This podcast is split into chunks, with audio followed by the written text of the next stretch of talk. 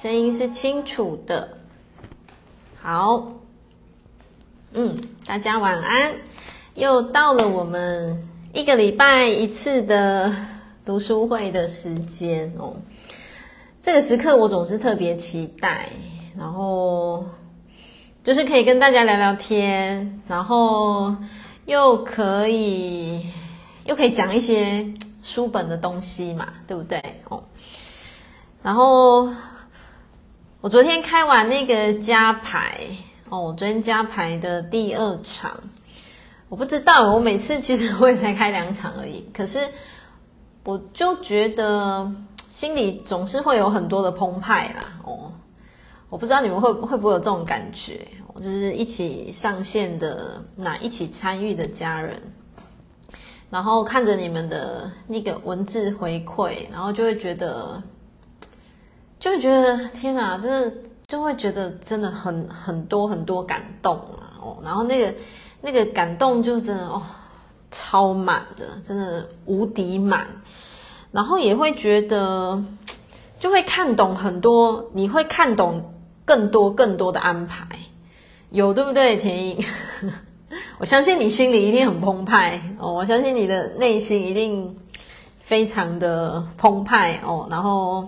很多很多的感受吧，嗯，对啊，我昨天晚上哦，跟一个朋友，那个不是，其实才是刚认识的朋友而已。我昨天晚上，我觉得有时候宇宙的安排就是这么的巧妙，嗯，我昨天就是跟一个朋友见面，因为一些事情我们必须要见面哦，然后其实他们不是很清楚我在做什么工作哦。很神奇的力量哦，他们其实不是很清楚我在做什么工作，然后，但是他们知道是跟心灵相关的。然后，其实有的时候我，我我我面对像这样子真的不太熟的朋友，然后，但是是会有机会需要讲话的朋友，就是有时候人家会问我说，你在做什么工作？其实我一时之间。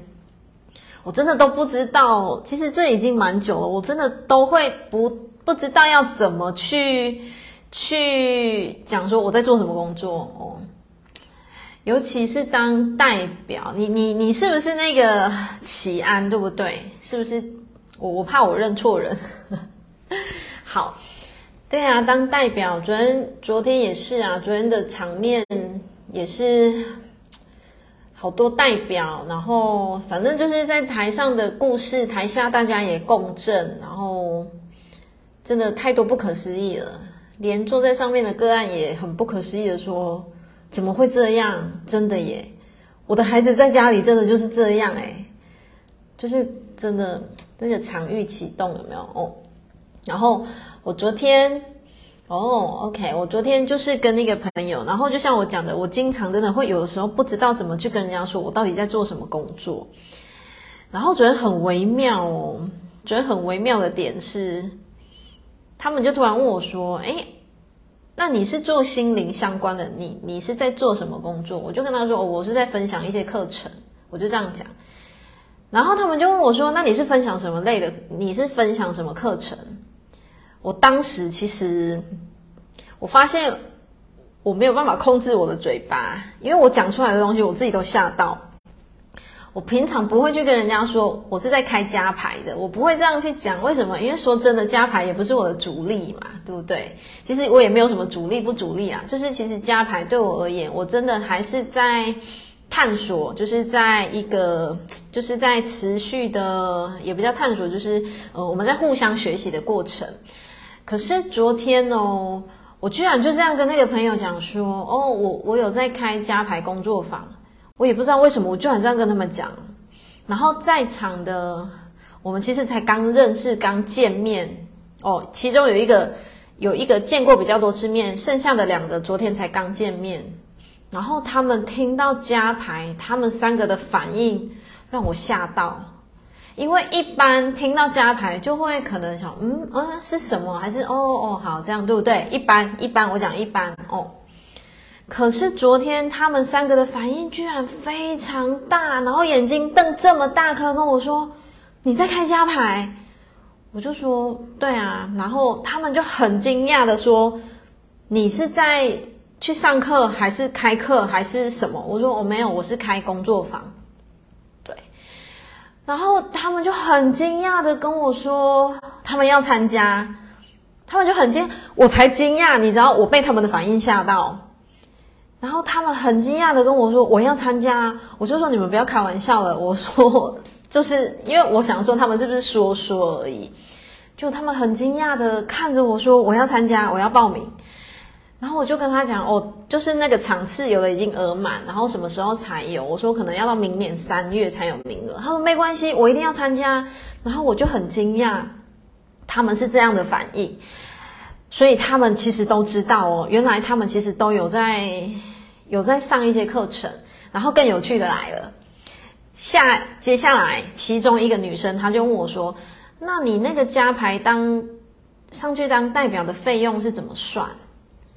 然后我就心里想说：“我是公益加排啊，不用钱啊。”我就说：“就场地费水洗，然后课程不用钱。”然后那个女生更夸张，在路边大叫说：“怎么可能不用钱？加排很贵耶！”然后我就说：“你有去排过是不是？”她说：“有啊，我有去给人家当过个案，非常贵。”然后我就说：“嗯，你这内行。”我说：“你是内行人，你懂那个行情。”他就说：“对啊，怎么可能会不用钱？”然后我就说：“我就说，对，我是目前都是公益加牌这样。”然后更有趣的是。那个女生，她就问我说：“你为什么会想要开公益加牌？”其实你知道当下哦，因为其实我昨天工作一整天，我早上助念，然后下午加牌，而且其实加牌说不耗损精神是骗人的。其实前面哦，我老公就是因为我老公有全程参与，我老公就说，其实前半场我在讲一些理论的时候，其实我很轻松哦。其实，在讲一些理论的时候，因为那个我很熟悉了嘛。可是，在排个案的时候，我老公说我的眼神完全不一样，因为他看得出来我的眼神必须要非常的专注，然后我要看懂每一个安排，然后每一个地方小细节我都要照顾到。所以，其实到昨天下午哦，到昨天晚上，我们又必须要去处理那件很重要的事情的时候，其实我已经有点断片断片了哦。然后那个女生她就很惊讶，而且我们在路边，她就很惊讶说：“你为什么会想要开公益家牌？”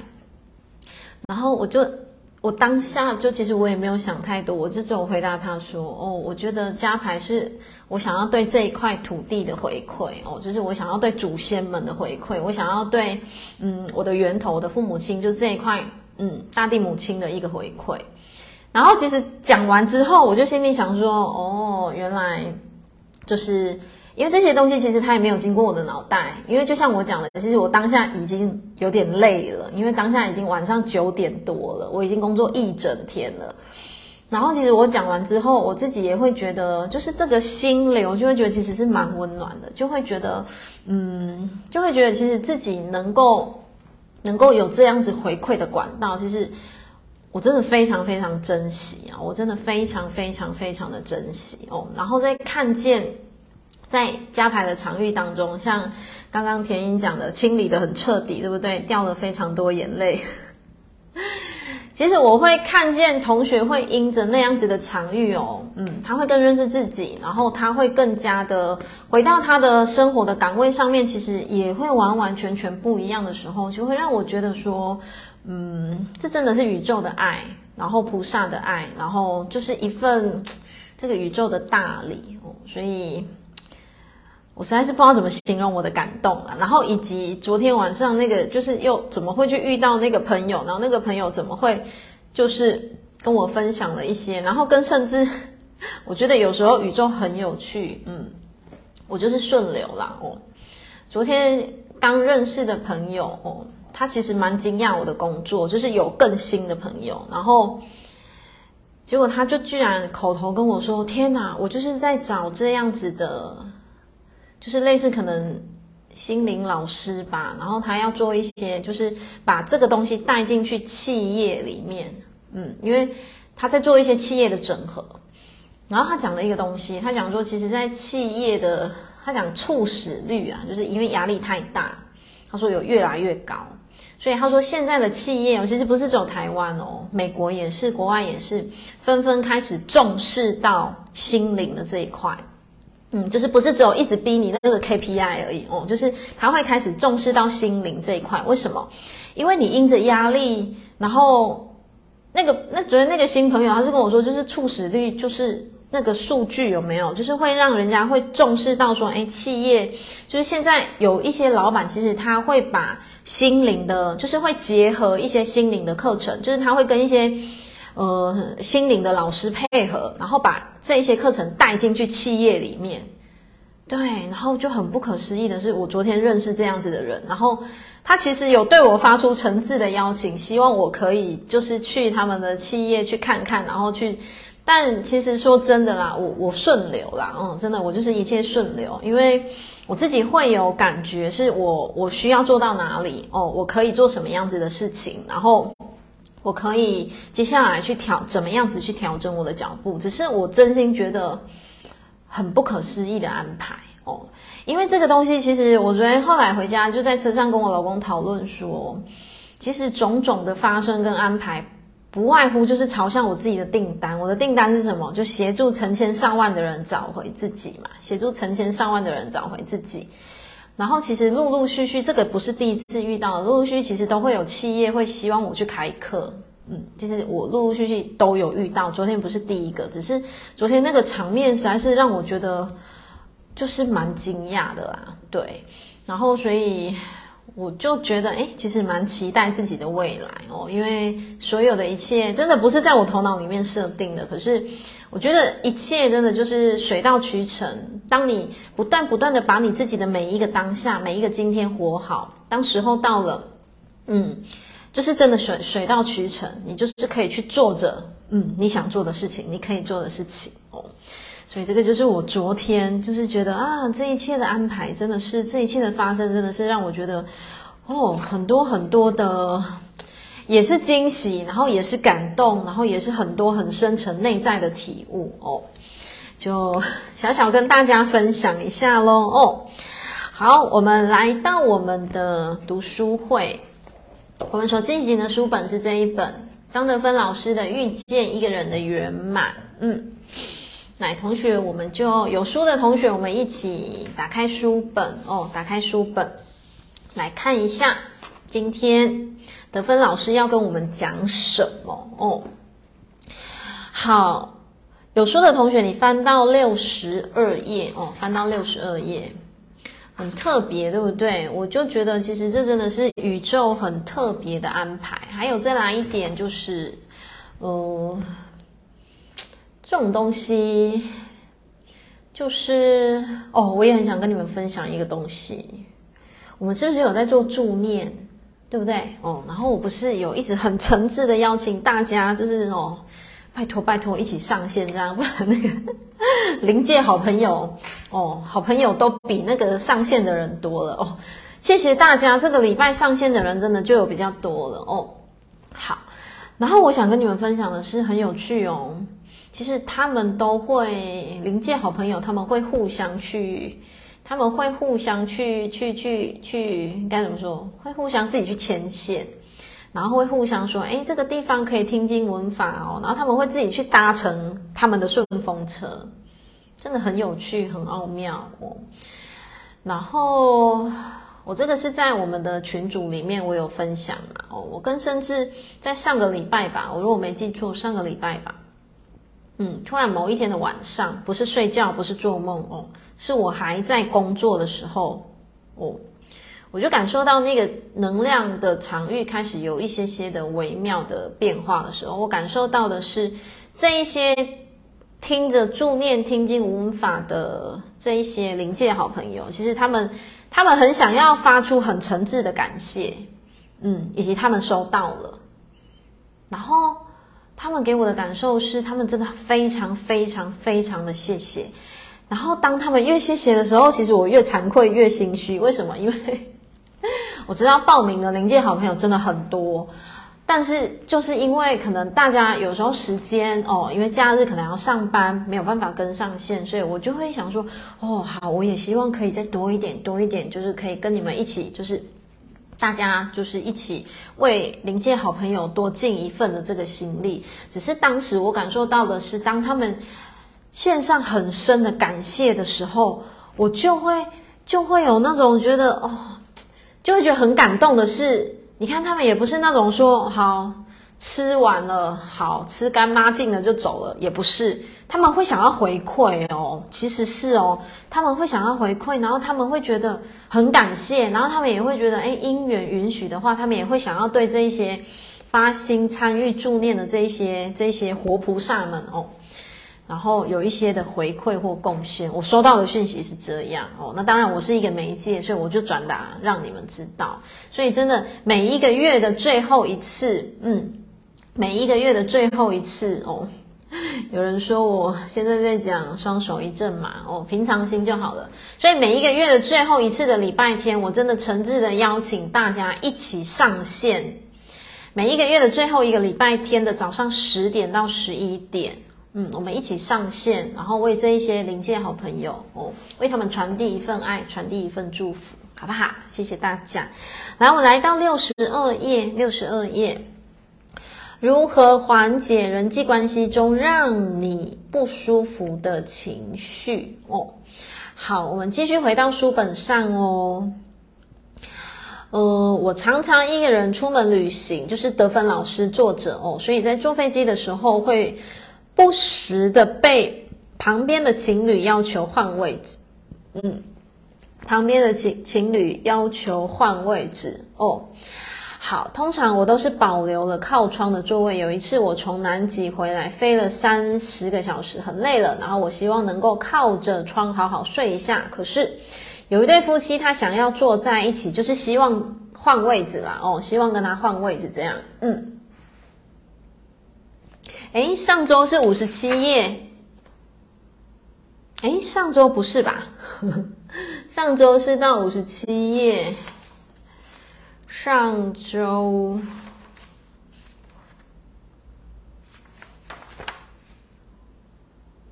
嗯，我们上周是到五十七页吗？可以有同学帮我看一下吗？哦，好，哦，对，是五十七页，好哦，那我怎么比同学快了，多了那么多页？所以我们上周是到五十七页。哦，好的，我的 memo 是写到六十二页，没问题。那我们就回到五十七页，我看一下同学留言写什么。好，谢谢大家的提醒。诶，有同学说助念的时候没办法整整一个小时，是不是就不要参加？当然不是啊，你能念多少就是一起尽一份心力啊。哦，是可以的。就算你能够念半小时，或者是就是念一部经，是可以的，是可以参加的哦。好，有同学说发现哦，一起参加很不可思议。好。OK OK OK，谢谢大家的提醒哦。那我可能就超越时空了。我们来到了五十五十八页，可能是我太迫不及待的要要要要往前，有没有？好，我重新 memo 一下，我重新 memo 一下。上次是不跟情绪粘黏的那一段。是不是就是到哦，就是到五十七页完全结束嘛，对不对？好，所以我们今天从五十八页，我看一下哦，所以就是五十七页完全讲完，对不对？好，那就是从五十八页开始。好，现在是八点二十，因为我要剪 podcast，要知道要从哪边开始剪。好，那我们现在来到了五十八页，嗯，都好，我们要往前往后都可以。来到五十八页哦，书本的第五十八页，一切都会变好，相信一切都会变好，你不会损失什么。同学这句话很重要哦。然后还有再来一点，我想跟同学分享的是，你心中相信什么，你就会成为什么。哦，你相信什么，你就会成为什么。你知道有有有的人哦，不是像那个什么。那个赖呀，赖不是可以写那个，就是可以写你自己的一个呃座右铭，对不对？或者是那个什么个人的粉，哎，个人的脸书也可以在那个首页那里写座右铭，对不对？哦，好，其实你你们可以去觉察，有时候你会看到有一些座右铭，其实你光看你就会知道，你就会有一些感觉。哦，就像有的时候我会看到有一些座右铭，就是比方说，我我我我打比喻啦，好，我就是随便随便比喻好，比方说有的人的座右铭就是生活太苦短，然后把握当下。比喻，我比喻这样好，诶，他的座右铭是生活太苦短，把握当下。其实假设哦，以这个为例子的话，他的生活就会不断不断的复制出什么？很苦短，真的很苦短，就会真的又苦又短。为什么？因为你相信什么，你就会成为什么；你相信什么，你就会是什么。就是完完全全信念创造实相，以及什么吸引力法则，就是这样哦。像我今天咨询一个个案，他很可爱。他其实迫不及待，一直想要知道前世啊，就是知道他跟孩子啊，他跟先生什么什么。可是我真的觉得那不是重点，重点是他其实有自己一个内在议题没有跨越，就是内在议题是很可爱的个案，是他自己也知道，他自己也知道说他的人生很微妙哦。现在大概四五十岁，他说他的人生很微妙的是，他每大概四年，他的人生就会经历一个大洗牌。然后他就会觉得，他就会经历很痛、很痛、很痛，然后要放下这样。他说他往前去回溯，他发现好像几乎三到四年一次，三到四年一次哦。其实如果是这样，这这这不就竟，为什么？这里面一定有东西你没有看懂，一定有你没有看懂。可是个案很可爱，他其实一开始他没有太大的意愿要去疗愈跟探索，为什么？因为。他觉得预约一个半小时，他想要了解因果的部分，他没有很想要去一开始啦，并没有很想要去了解那个东西。然后个案很可爱的就是讲说啊，反正我的人生大概就是每三四年就要我学习一下这个功课啊，我大概就是知道这样。然后我就心里想说，不对啊，你都好不容易来到工作室了，为什么你要这样去定义你的人生？为什么？每当要你学习放下，那痛不痛？很痛，那是一件很痛很痛的事情。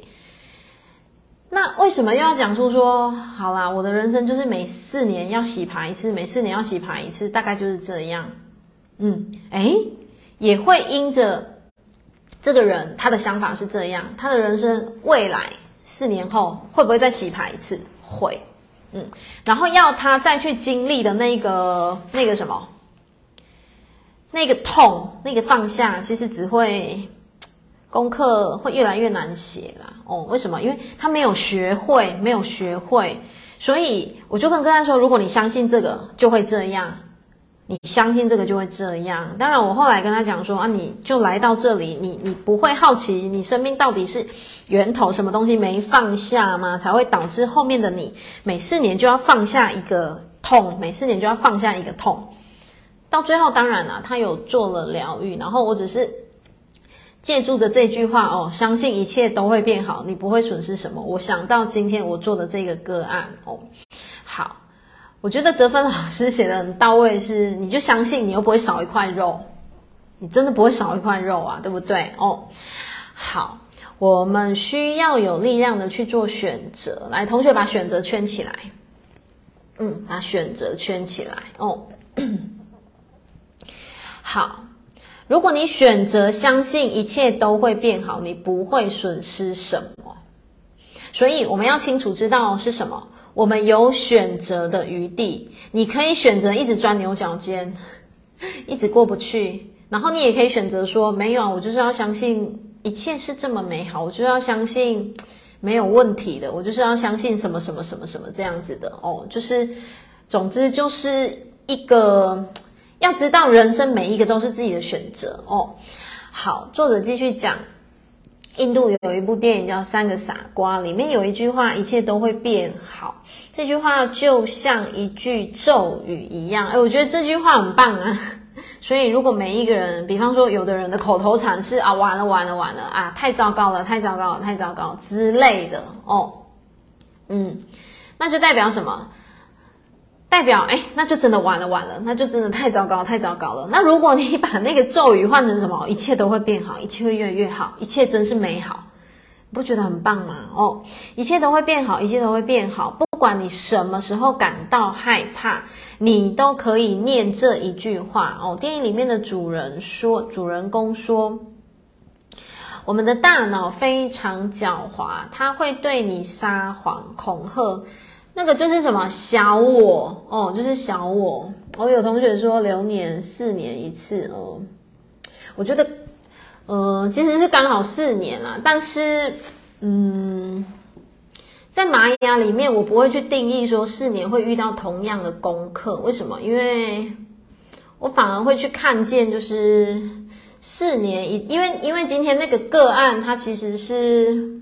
他的状况其实没有在玛雅里面啊，他的状况其实是自己的议题，对，他自己原生从小的议题哦。那玛雅不同啊，玛雅的流年四年走到同一个图腾没错，可是四年你会更放大那个力量，嗯，会更放大那个力量哦。对，所以来回到课本，我们的头脑非常狡猾，他会对你撒谎，其实就是什么小我。就是小我哦，恐吓你会觉得啊，你办不到，办不到，你很危险哦，所有事情都会很糟糕。然后这时，如果你念这句咒语提醒自己，就一切会变好，一切会变好。其实会不会变好？会。就像我之前不是跟同学分享吗？我的口头禅就是什么？这都小事，这都小事。嗯，诶，你自然就会遇到贵人协助你解决所有你没办法解决的事情，它都会变小事，是真的哦。好，就可以摆脱你大脑的欺骗，之后你就会感觉好很多，然后冷静下来。为什么？因为这一些文字的能量，你们要知道的是，文字的能量它其实也可以，嗯，调整你自己的频率哦。文字的能量可以调整你自己的频率，所以它也可以让你更怎么样，更稳定。所以你平常所用的文字、所用的口头禅真的很重要，嗯。好，我们需要这种信念。如果你真的相信自己生活中的一切事情都可以像，来，同学把，呃，真的相信圈起来，把真的相信圈起来。有的人的，你们知道，有的人的相信是，就是我们讲的那种，那个叫什么？嗯，心口不一，有没有？嘴巴说我相信，我相信，我相信，可是心里明明打一个问号，说怎么可能？哦。其实蛮多这样子的人哦，所以是要嗯，我们心口要如意的，真的相信，真的一切会往好的方向发展，都将为你服务，那你就能有爱，你会有力量。OK，好，因此呢，即便是给自己洗脑，我们也要变得积极哦，然后想象自己终将过着快乐的生活。嗯，想象，所谓的想象哦，我在太多课程有跟同学分享过，你要想的跟真的一样，就是要如实想的跟真的一样，那个完完全全的启动，它真的就会变成真的。OK，即便你最后发现自己的生活并没有来，同学把这句话画起来，从这里开始画。即便你最后发现自己的生活并没有变好，过的也不是自己想要的生活，你也不会有什么损失，把它画起来。这很到位啊，对不对？好，然后我顺道跟同学分享，什么叫做真正的臣服？即便你心中带着相信，可是最后并没有变好，你也不会因此而怀疑你的相信，你反而心里会长出了，嗯，长出了知道说，哦，这个肯定是老天爷另外有安排，或者是另外要我去，呃，看见什么，学习什么的，这个就叫做臣服了哦。好，所以作者一再强调是，你不会有什么损失啊，因为至少你在追求的过程中曾经快乐过，而且这个过程本身就已经很有趣，这样就够了哦。好，在电影《我们到底知道多少》里面，科学家也表示，来把它画起来，这句很重要哦。我们的大脑并不能真正的分辨到底是真的还是假的。我们的大脑没有办法分分辨说，哎，到底是真的还是你幻想的？嗯，所以为什么我才跟同学讲，你要想的跟真的一样哦，就是比方说，开始观想说我要买一部车，然后那部车是什么颜色，然后是什么品牌，然后你坐在那部车的感觉是什么？其实下订单就是这样下哦。好，你会体会到你所想象的一切事情，那。我们为什么不能想点好的事情让自己快乐呢？那么我们要如何说服自己一切事情都将变得更好？我们可以预先观想，来，同学把预先观想圈起来。嗯，同学可以先预先观想，我们想要在未来实现的一些事情，比如你要上台，然后你却害怕在。大众面前发言，你可以先预想，你就可以先预想说，哦，我已经讲完了，然后讲的好顺哦，然后讲的台下的人也都跟我一起笑哈哈的，这样有没有？就是去做这个观想，这个其实会加速你的，嗯，会让你在台上的那个能量是更稳的。然后一样吸引力法则，宇宙下订单的定律就是这样。好，再来。电影《大鱼》里面有一个可爱的男主角，他从一个女巫的眼睛里看到了自己将怎么死去，于是他对死亡变得无所畏惧。后来呢，他们的小镇来了一个巨人，人们传说这个巨人会吃活人，而且他已经吃掉了农场里所有的羊，所以没有人敢去跟巨人交涉。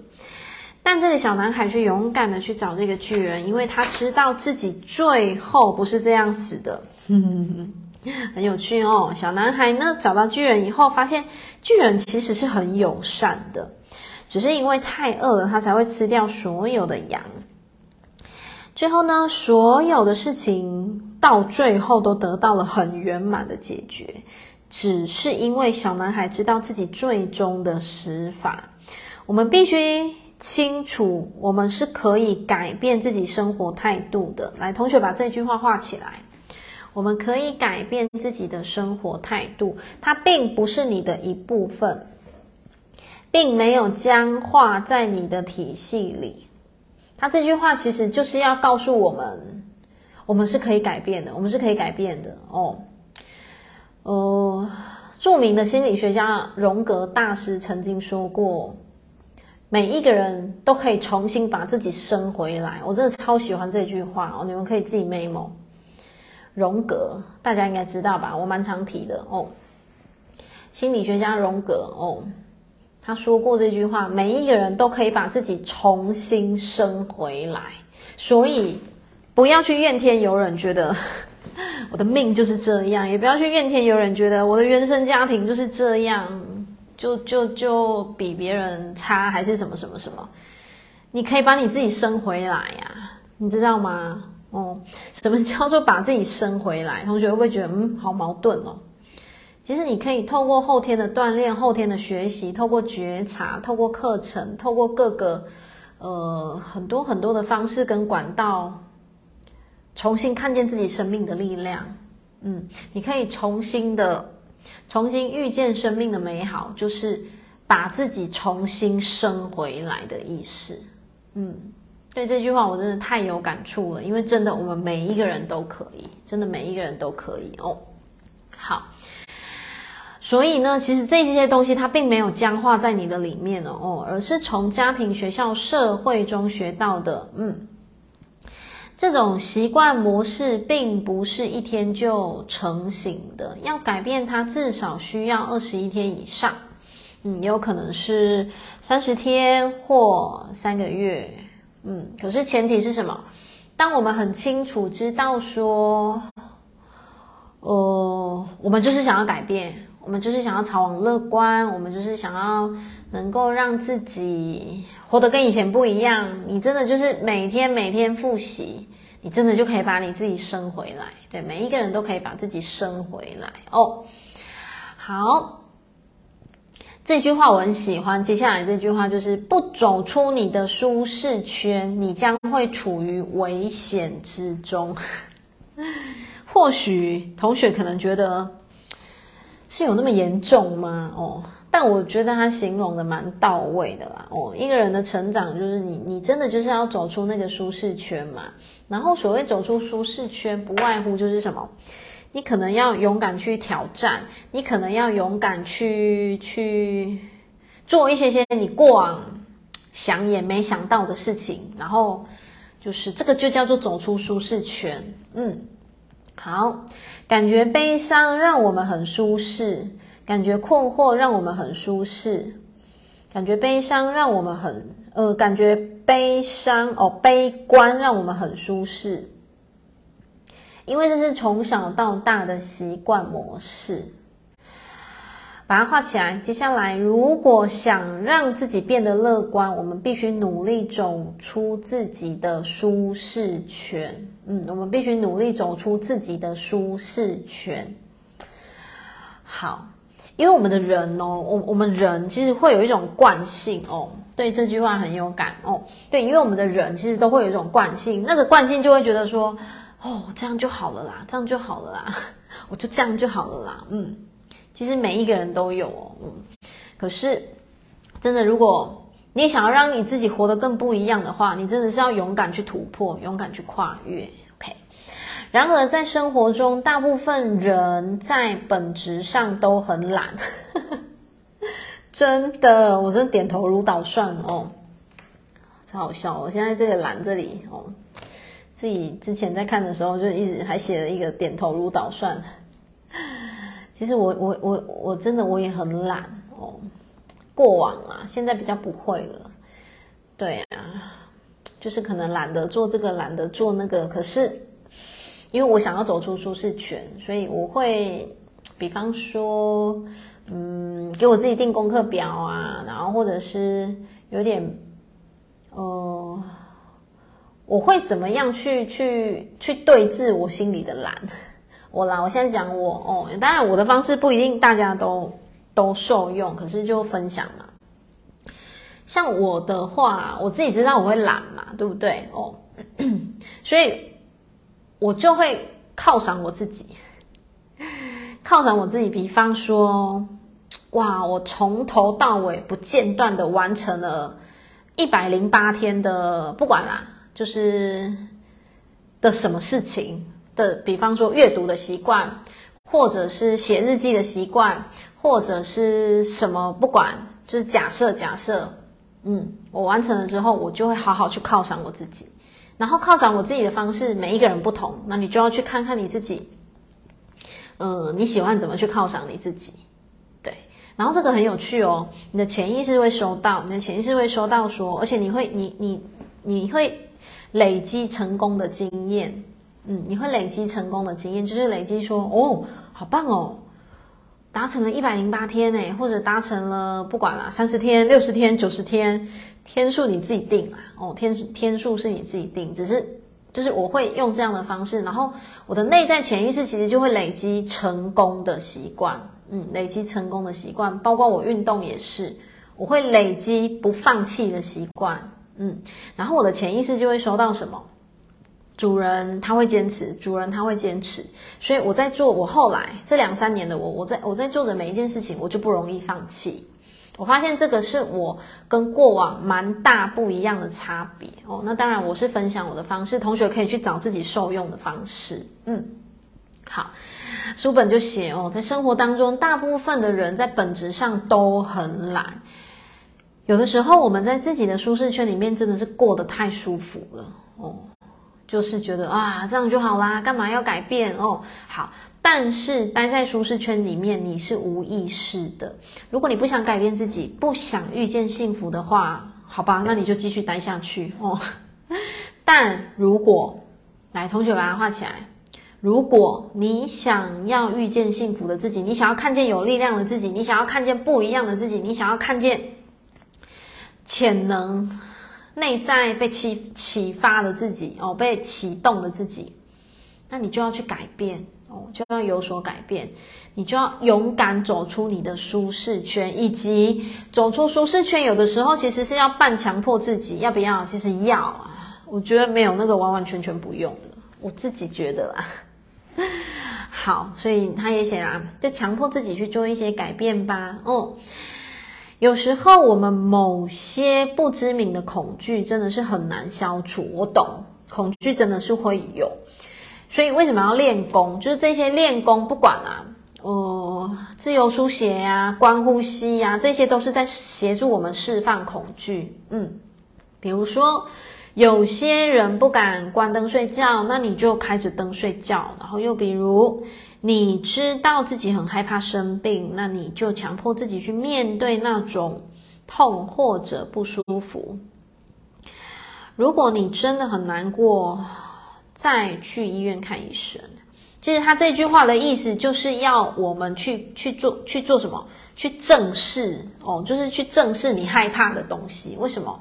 你会害怕，一定有原因嘛？然后你不能只有在外面，在那边怕，在那边绕，他要你直接打开去看见里面，里面你到底在怕什么？你到底是怎么了？哦，他其实作者这段这一段话的用意，就是要我们去正视，正视。嗯，好，你可以把它 memo 写上，正视内在一直逃避的功课。哦，其实他的用意也是这样。还有一些让我们不舒服的感受，通常我们看到它就会逃避。比如，呃，每当母亲跟你抱怨，你就会产生愧疚的感受。久而久之，愧疚久了，承受不住了，你就恼羞成怒，时常跟母亲起冲突。嗯，其实我们要做的就是在当下。同学把它画起来。这句我们要做的，其实你就深呼吸，深吸一口气，然后学会和那个不舒服的愧疚感待在一起，守住自己，看着它，它会慢慢渐渐的消失的。作者他想表达的意思就是什么？他其实也是要我们去接纳我们自己的所有情绪哦，他要我们去接纳我们的所有的情绪。那其实我也会想要分享的是，呃。跟原生家庭也好，或者是跟哪一段、某一段、任何一段关系，当你自己觉得，诶，你自己觉得你自己的状态不是很稳定的时候，就是你自己觉得说，嗯，你自己觉得说，哎，你被那个关系搞得有点没办法呼吸，或者是搞得你自己都觉得你快要翻船的时候，我建议你先保持距离。嗯，没有那个不能保持距离的，一定有，先保持距离。哦，即便夫妻可不可以保持距离？先不要待在同一个空间，就叫做先保持距离啦。就是，比方说一个在房间，那你赶快去客厅；或一个在客厅，你赶快去房间，也算不算先暂时？我们讲暂时先保持一下距离，需要，而且也可以，也必须要这么做哦。为什么？因为。当你还没有办法稳住你自己的时候，你硬要强迫自己去接住或者去面对对方所丢出来的东西的时候，你丢回去的东西也不会太好看。嗯，我相信你们应该很有感受吧？哦，所以每当那个状态的我，好，我就讲我好了。哦，我会刻意的保持距离。为什么？因为这个保持距离，我要先稳住我自己。因为我保持距离之后。我才不会翻船，嗯，我才不会被那个情绪干扰太多太多。诶，好，那是很亲近的关系，所以我们还是终究得回去面对，对不对？好，可是当你稳住了你自己，再重新回到那一段关系的时候，你带上了不一样的滤镜。为什么？因为你带上的是什么？好，我已经好好的稳住我自己了，我不再是跟当时那个。现场的状况一样，那么、那么、那么的浑浊哦的时候，其实事情才有转动的余地。对，然后再来一点哦，这句话有写到，写到什么？哦，愧疚这两个字，你们知道吗？我想跟你们分享一句话，嗯，你们自己 memo，这里很重要。成长就是必须要负起承担罪恶感的勇气。哦，如果你想成长，如果你想成长，你就必须要有负起承担罪恶感、愧疚的勇气。有点长哦，你们自己 memo 啊。我再我再让一次。如果你想成长，你就必须要有负起承担罪恶感、愧疚的勇气。嗯。这句话我昨天在加排里面也有跟同学分享哦，然后这句话很多人非常有共鸣哦，事后有蛮多人给给我回馈，就是他觉得太到位了，就这句话。为什么我会突然想分享这句话？因为这一段他写的愧疚的事，他这里是写哦，作者是写说跟母亲哦，跟母亲的愧疚感，所以我刚刚就讲了哦。成长必须要有负负，哎，我想必须要有负担起什么？你要承担罪恶感跟愧疚的勇气的原因是什么？原因是站在你的母亲的立场，她当然不希望你逃跑啊，她当然不希望你离开啊，她当然是希望说你你你就是要听话嘛，你就是要乖乖照着我们讲的嘛，我是为你好的啊。嗯、我是呃很很很爱你的啊，我才会怎么样怎么样怎样，对不对？哦，好。可是我相信啦，很多人其实心里很清楚的知道说，说我真的不是就一昧的听你听你的就好了，我真的想清楚了，我必须要这么做。可是你的这么做哦，并不一定符合长辈的期待，所以那个时候的你，你心里会不会有罪恶感？百分之百会，百分之百会，你会不会愧疚？百分之百会，哦，所以当下的你，你必须要去看见的是这个罪恶感，然后这个愧疚，其实你并不需要去放大它，你只需要看懂，你只需要理解。这个时候很有趣的是，我们人生又到了一个选择，你可以继续选择说，哦，好，那不然我就继续成为爸爸妈妈。眼中希望的，我就是在他们面前，然后继续让他们咆哮，然后继续成为他们的垃圾桶，或者是呃，继续就是照着他们的安排去走，这是一种选择。然后第二种选择，就像我讲的，我们想成长，所以我们准备好，我们要负担起承担罪恶感跟愧疚的勇气，因为我准备好了。我不知道同学你们有没有听懂？听懂这样子的差别，嗯，可是我们很清楚的是什么？这一份的愧疚跟罪恶感的背后，是不是爱？其实是爱，嗯，我们很清楚知道说，我没有办法当下完完全全听你的，因为我必须要先顾好我自己，以及我很清楚，比方可能我很清楚知道说，这是。我想要走的路，或者是我很清楚知道说，其实你们你们知不知道时代不同了？其实真的时代不同了，所以或许线上有一些爸爸妈妈是不能认同的，但有的时候爸爸妈妈讲的不一定对哦。我这样讲有没有觉得很呛辣？其 实没有啦，我只是真的就事论事啦，因为时代真的不同了哦。有人懂对不对？对啊。也因着这样，这种东西就会变成是，就像这个曾经的罪恶跟愧疚感，我也承载过好长一段时间。真的哦，我也承载过好长一段时间，是我到底要听爸妈的好，还是我要勇敢转型做自己？我内在有没有愧疚？我非常愧疚，我非常的罪恶。对，这样你们能理解吗？有没有一边是我到底要好好的继续听爸爸妈妈的哦，就是继续原本的状态，还是我要勇敢的去倾听我内在的声音？你罪恶感真的会跑出来，可是因为我想成长，所以我知道说我会好好负担起这个罪恶感跟愧疚。但是这个东西最后通往的是什么？通往是生命力量的展现，以及我很想跟你们分享的是。假设对象是你的爸爸妈妈，他们跟你的关系不会断，永远不会断。即便你在承担罪恶感跟愧疚的过程当中，他们可能觉得很不爽，他们可能觉得点点点，他们可能觉得 always 很多，可是最终，最终什么？呃，长辈跟晚辈，我们是那个什么血脉相连的嘛。其实最终长辈会不会替你开心？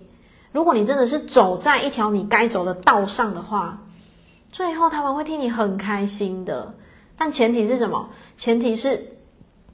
但我也要讲清楚啦哦，前提是你要先弄懂你在干嘛哦，前提是你要先知道你自己在做什么，对啊，所以这个东西就是，嗯，刚好对应到今天的书本哦，跟同学分享。我看一下同学的留言，没错没错，对，谢谢大家都帮忙留言了哦。好，可是我也要更周全的讲哦，不是为反对而反对的那一种哦，是你清楚知道你在干嘛。哦，你清楚，你先很清楚的知道你在干嘛，这样好不好？哦，来，同学来到了六十二页，来到了六十二页，如何缓解人际关系中让你不舒服的情绪呢？嗯，作者说，我常常一人出门旅行，所以在坐飞机的时候，会时不时的，就是被旁边的情侣。要求换位置哦，然后有一次，呃，他飞了三十几个小时，他希望可以好好休息，可是呢，有夫妻想要坐在一起，所以也希望他换位置，那作者就答应了。嗯，好，第二段，作者说，诶，你或许觉得我很善良，或是怎么样，那其实不是。作者说，我只是觉得，好，当一个人欠缺什么，来，同学把这句话画起来，我觉得现在他写的蛮好的哦。当一个人欠缺什么的时候，就要给出去什么。嗯，当一个人欠缺什么的时候，就要给出去什么。哦，当你越觉得我就欠缺了，我要怎么给？那你就会越没有，你就会越没有。所以作者他感受到的是，因为他前面其实有形容嘛，他在情感上面其实是觉得这一块是比较匮乏，所以他就给出祝福，他想要给出祝福，因为。他觉得他欠缺这个，所以他想要拼命的给出这个哦。哦，我看一下，Grace 写说，这就是我最近的功课。感谢昨天加排回馈了这句话，让我清楚释怀了。是针对愧疚感这一句吗？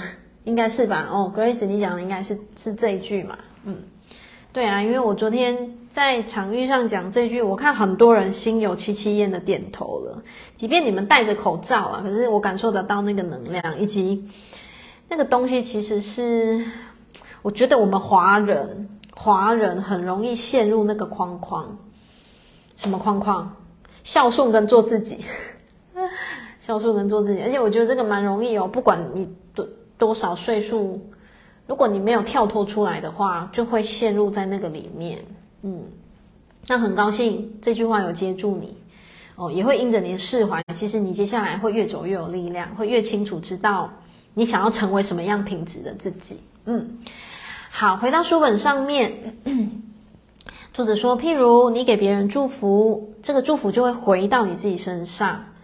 好，作者说，我现在因为单身一个人，哦。然后呢，所以看到别人夫妻想坐在一起，想要团圆，那当然就是尽可能的达成他们的心愿。而这个祝福别人成双成对的能量，我相信也会回到自己身上。所以做这件事情的时候，作者他是很开心的。他想表达的意思是，他是开心的哦，他是开心的。对，越欠缺就要越给予，没错，没错，没错哦。好，在生活当中呢，有很多人会不自觉的把自己带入到受害者模式当中。遇到一些不公平的事情时，他们没有办法直起腰来为自己发声，争取自己的权益，总觉得别人伤害了他们，就是受害者情节啊。哦，其实没有任何人伤害他们。来，同学。把没有任何人伤害他们，是他们自己让自己变成了受害者，画起来。嗯，这个世间本来就没有什么叫受害者，但是如果你把自己冠上一个受害者，那你就会一直是受害者哦。好，而受害者通常没有办法吞下自己的委屈，因为他就会觉得我好可怜哦，都是别人的错，嗯，都是别人的错，他眼里看见都是别人的缺失，所以他还会找一个人去责怪、去发泄。还记不记得我是不是在上礼拜跟大家讲收正这件事情？潜意识会去收正，我我我不知道记不记得。是上礼拜还是上上礼拜？其实我也忘了。潜意识会去收正哦。当你的潜意识一直不断启动，就是哦，我是受害者，我是受害者的时候，你的潜意识就会去收正哦，然后就会有加害者出现，然后你就会去修正说，哦，对啊，你看啊，我好可怜哦，他又欺负我，他又欺负我，左边也欺负我，右边也欺负我。诶，其实说到底是什么？这些东西是我们自己显化来的，我们自己吸引来，因为。我们植入了这样子的模式，这样子的晶片，所以我们的潜意识就会去搜寻哦，我们潜意识就会去搜寻哦。对，没有人伤害我们，其实是我们自己在意识上面冠上的名称。好，那你冠上这个名称，这个能量，你就会成为那样子的真实哦。好，因此呢，他们又成了迫害者的角色，就是他会变成一种循环哦。而这些都不是好角色，扮演起来其实都挺受苦的。来，同学把把挺受苦的圈起来，嗯，圈起来。其实不管加害者、迫害者、受害者哦，这些角色都不容易，都不容易哦。好，我觉得大家可以去看一看，在你生活当中是否也有一些这样的事情。你做的时候，其实心不甘情不愿，但是又没办法拒绝。我相信应该都有吧，哦，但是我觉得啦，嗯，就是事情有轻重缓急啦。如果是那种很无伤大雅的，我倒觉得还好。哦，可是如果是严重影响到你的权益的，诶，那那那那就不 OK 哦，哦，那就不 OK 哦。所以我觉得同学要能够去分辨，嗯，要能够去分辨哦。好，从而让自己陷入一个两难的境地，你会觉得很难受，于是就会找一个人来出气、来投诉、来发泄。嗯，对，收正，对不对？所以呢。作者他也是要告诉我们，让我们知道说，我们尽可能的不要让自己陷入那种你明明很痛苦，你明明不想，你明明很想拒绝，可是你却硬着头皮说：“哦，好啦，可以啦，没关系啦。”哦，我想跟同学分享一个 我这阵子去上课的一个例子哦。其实，其实我觉得，哎，我我是一个旁观者哦，可是我得到很多收获哦。我们今天课本就讲到这边哦。我最后跟同学分享一个，我听到就是他写说心里其实不甘，然后嗯要表达出来这个。我最近去上课哦哦，然后我最近在进修那个创伤疗愈课嘛哦，那个会是一整年度的进修。然后我在进修其中一 part 的时候，其中我们就是大概两个小时一堂课，大概啦大概哦。然后其中的一堂课是。嗯，坐在我旁边的同学哦，他就从头到尾一直睡觉，就一直睡觉哦，而且是睡到这样头这样点下去哦，嗯，然后其实那个那个状态是很明显的哦，而且他就坐在我的旁边，然后我在看老师在讲课的时候，其实我都看得到，我的眼睛其实都看得到他就是一直在睡觉这样子哦。好，那其实也不会觉得很惊讶，其实是不会觉得很惊讶。然后，好，这没有什么有趣的事哦。我们后来一起在团体练习，因为其实身心灵的课程很容易会有伙伴练习、小组练习哦。然后我们在小组练习的时候，我们会配一个一个，我们那时候练习有配一个助教，嗯，然后我们就要进入小组练习的时候，哎，我就跟隔壁这个同学一组。好像还有另一个吧，我有点忘了哦。然后我们就配了一个学习指导助教。然后我们要开始做伙伴练习的时候，然后我们要练习的东西，它就是跟那个老师在两个小时讲的那个课程其实有相关哦，其实有相关。然后很可爱哦。我们进入那个伙伴练习的时候，在我旁边一直在睡觉的那个同学，他讲出一句话，其实我有点小惊讶，但是我有学到，我有学到某些东西。你知道那个同学他很自然的、很自然的跟助教讲出讲说：“哦，我吼，我刚才实在是没有办法，我真的都在睡觉，因为我必须要先把我自己照顾好。哦，我没有办法强迫我自己一直听课。嗯，我必须要先把我自己照顾好。嗯，你知道吗？其实当下我听见那个同学这样讲的时候，其实有点刷新我的三观哦。所以刷新我的三观是。对呀、啊，其实你们知道吗？每一个人对自己的照顾哦，你以为你有在照顾自己，可是经常或许我们还是太忽略了某些东西。所以当那个同学那样讲的时候，我突然意识到说，对，那个同学其实当下的，其实你们知道，身心灵的课有时候其实蛮 free 的，就是你要怎么睡，老师不会管你；你要缴这么高额的学费来睡觉，老师其实不会管你的。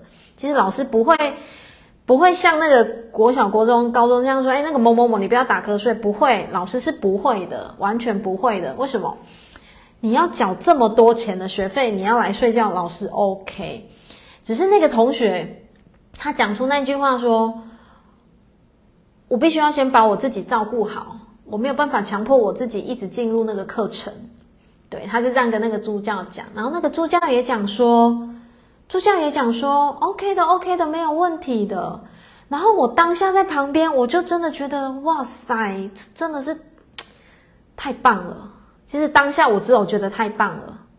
对，当下他让我感觉是很酷哦。对，他真的非常尊重他自己，而且他给我的感觉，这个才大概上个礼拜发生而已。然后他给我的感觉是什么？是他很清楚知道。那个状态哦，那个那个状态其实跟国中国小打瞌睡状态是不同的，那个状态是不同的。原因是什么？因为他能够为自己负责，我感受得到。为什么？因为其实我感受到的是，嗯，他很清楚知道，在那个状态当中，他强迫他自己，他没有办法学习到什么。哦，绝对不是像国小国中那个整场睡，那个不一样，那个能量是不一样的哦。而是他能够先把自己照顾好，他能够先把自己照顾好，哦，然后所以当时也让我感觉到说，哎，真的，当一个人他愿意是这么样子尊重自己，然后呃这么样子的把自己放在一个舒服的位置的时候，其实他去对应其他的事情哦，他不会让自己受委屈，他不会让自己受委屈。当然我，我还是要。因为毕竟这是公开的平台，我还是要周全的讲。我不是鼓励所有的学生，你就是一路睡到底，在尊重自己。我不是这个意思哦，而是指说，在那个过程当中，我的这个同学他其实是，嗯，他很清楚知道他自己在做什么，他是非常清楚知道他自己在做什么，而不是说哦好就把人生整个都睡掉了这样，不是的，不是的，哦，所以。呃，就小小跟同学补充一下啦，真的把自己放在舒服的位置，有没有很重要？真的很重要。对，你要先把自己照顾好。当我们的潜意识哦驱动着，经常我们会把自己照顾好的时候，没错，你就不会让自己受委屈。一旦你的生活出现了会让你受委屈的时候，你会自己勇敢的 say no。为什么？因为你的潜意识他会知道说，我要把自己照顾好。当我把自己照顾好的时候，我才有更多的力量去照顾我爱的每一个人。对，所以同学不要断章取义哦，我没有，不是要叫那个还在那个学龄阶段的同学从头睡到尾，不是这样哦，而是什么？我们要把自己放在能够把自己照顾好的那个位置，然后周全的去看见，周全的去看见什么？诶，当我很清楚知道我不想要做的强迫我自己的事情，我把我自己放在一个舒服的位置的时候，你的生命当中对应出来的每一件事情，其实你就不会感受到哦，怎么发生这么压迫的事情，或者是发生这么样不尊重自己的事情，或者是发生这么样痛苦的事情，其实就不会了哦。对，你会很清楚知道你的原位在哪里，你原本的位置在哪里哦。好，这个就是。我这个礼拜最近啦，去进修，我一直这个东西我一直在心里面，我就就一直想说要借机会跟你们分享。嗯，好，那我们今天的读书会就到这边哦。好，那我们就是讲到六十四页的 第二段这边，那我们下个礼拜就会从这边开始接下去。那我们就下个礼拜一读书会见喽。那记得一样，周一蔬食无肉日哦，周一蔬食无肉日。那以及最后小小 再跟同学分享一下，就是。呃，我们的公益加牌的部分，其实陆陆续续都还是有同学在报名哦。然后我也很想要透过公开的管道跟同学讲，我们要呃一起尊重名额啊。所以尊重名额就是你报了不要缺席，然后没有来也没有告知，这样很可惜。为什么？因为我可以递补其他的人来，可是如果也没有告知就没消没息的话，嗯，我会觉得少了一份尊重啦，嗯，是这么说哦，所以我觉得不是只有来报我的家排是这种态度，就是对应到生活上面，我觉得就是不管你在对应任何东西，其实那份尊重是非常非常重要的哦。